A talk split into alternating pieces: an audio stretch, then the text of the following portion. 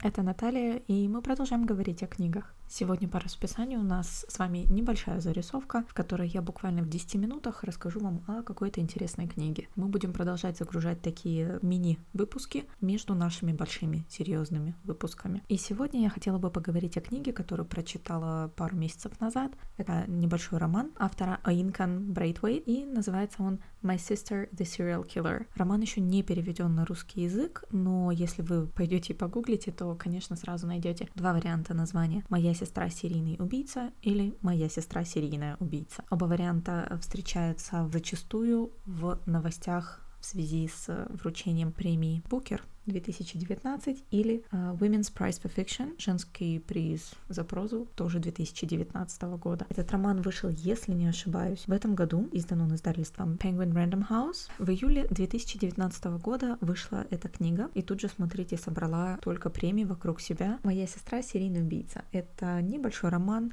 всего 223 страницы в оригинале на языке оригинала, и согласно сведениям в интернете, переведен он на 5 языков. Я затрудняюсь найти, на какие именно 5 языков он переведен, но могу точно сказать, что не на русский. И если не ошибаюсь, то в следующем году должен выйти перевод этого романа на немецкий язык. Собственно, о чем идет речь в романе с таким кичевым названием? Как ни странно, речь действительно идет о сестре и о серийных убийствах. Это не спойлер, мы узнаем об этом просто с самого начала, потому что убийство происходит происходит уже буквально на первых пяти страницах. И там же мы знакомимся с двумя сестрами, о которых пойдет речь. Одна из них это Кориде, старшая сестра. Она э, работает медсестрой, является вообще очень собранным и рациональным человеком, при этом немножко более склонна к чистоте и порядку, чем кажется нормальным, адекватным, привычным. Ее младшая сестра Айола очень сильно от нее отличается. Конечно же, она красивее, она привлекательна, она безумно креативна и интересна. Мужчины бросаются бросаются ей под ноги только так. И, конечно, это вызывает, с одной стороны, некую ревность со, со стороны ее старшей сестры,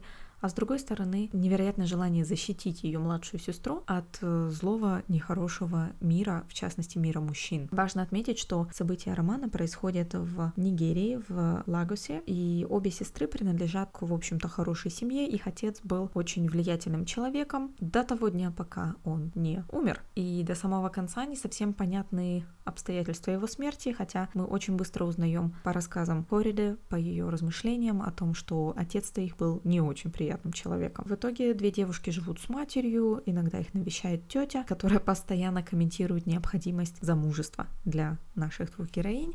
И, конечно, в отношении младшей сестры ни у кого не вызывает сомнений, что проблем с замужеством у нее не будет. В свою очередь, старшая Кориде стремится построить карьеру, она очень самодостаточна. У нее есть, ну, можно сказать, любимый человек, есть человек, в которого она влюблена, но, тем не менее, ни он, ни она не делают первого шага. До того момента, пока внезапно ее коллега по работе из больницы, молодой доктор, не знакомится с Аюлой. Конечно, так как младшая сестра обладает просто какими-то сверхъестественными чарами притягательности, молодой доктор сразу же в нее влюбляется, сразу же хочет жениться. А Юла тоже не лыком шита она, помимо того, что она серийная убийца, она не привязывается к людям. События в романе начинают стремительно развиваться с того момента, Кориде получает первый звонок от сестры. Повествование ведется нелинейно, то есть э, периодически мы попадаем то в прошлое, то совсем отдаленное детство нашей героинь, чтобы узнать о том, как они стали тем, кем они стали сейчас. Познакомиться с их отцом, познакомиться с предыдущими молодыми людьми, которые погибли от рук Аюлы.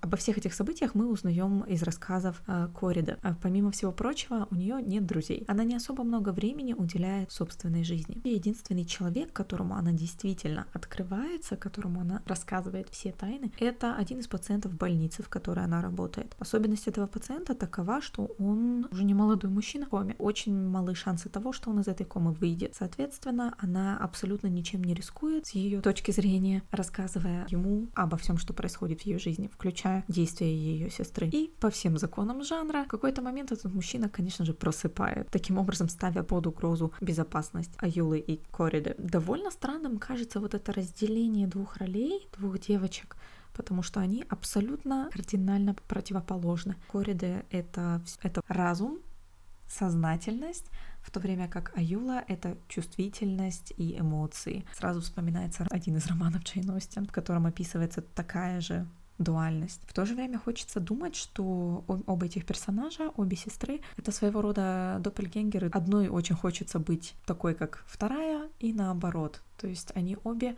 в чем-то дополняют друг друга. Что мне еще безумно понравилось в этом романе, это не только легкий язык и, ну, признаемся, его размер. Книгу я прочитала очень быстро и с удовольствием, но я влюбилась в ее обложку. На самом деле это одна из тех книг, которые я купила именно глядя на обложку. И на обложке э, кислотно-зелеными буквами на черном практически фоне написано название и имя автора, и изображена девушка, в очках которой отражается занесенная рука с ножом. Довольно-таки желтушная картинка, наверное, можно сказать, судя по ее цвету, по тому, как откровенно сразу заявляется, о чем пойдет эта книга. И в этой откровенности мне очень нравится этот роман. Несмотря на все перипетии и на, в общем-то, очевидность того, что у обеих девочек семейная травма с детства, я до конца романа так и не поняла, а какой из сестер говорится в названии книги. Весь роман мы проводим практически в голове Хорида и знаем исключительно с ее точки зрения все события. У этой книги, в общем-то, довольно-таки открытая концовка. Я не думаю, что у этой книги будет когда-то какой-то сиквел, но я искренне надеюсь, что Оинкан Брейтвейт напишет еще не один роман. Это, кстати, ее дебютный роман. Она окончила факультет Creative Writing именно по, по прозе в общем-то, я могу порекомендовать этот роман всем, кто может читать по-английски. Он очень простой и в своей простоте очень элегантный. Не ожидайте, что это будет очень простой текст, который ну, прочитал для галочки и не получил удовольствия. На самом деле в этой простоте скрыто очень и очень многое. Я, конечно, рассказала довольно много о сюжете этой книги. Тем не менее, эту книгу стоит прочитать именно за ее язык, за темы, которых она касается. Это не просто, как у нас сейчас любят очень ставить теги и клеймить. Это феминистская книга.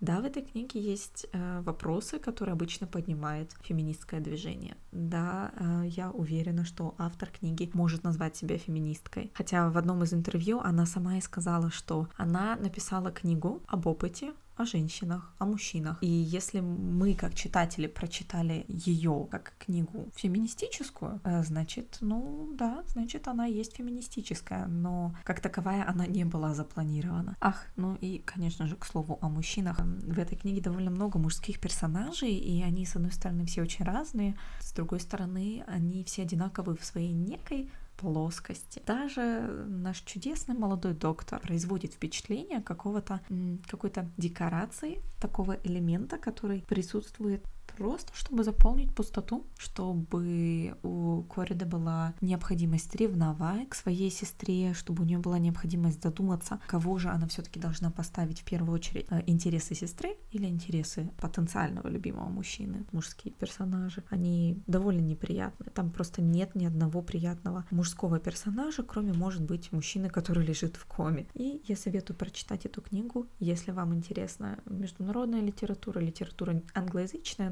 не про Англию. Романы, которые получаются у них, они дышат с абсолютно другим ритмом. И мне кажется, это потрясающе. Спасибо всем, что слушали, что были со мной эти 10-15 минут. Как получится после монтажа. Учитывайте, что я еще вырезаю очень много бесполезных комментариев или полезных, но может быть слишком спойлерных. Всем спасибо и до следующего раза. Пока! thank you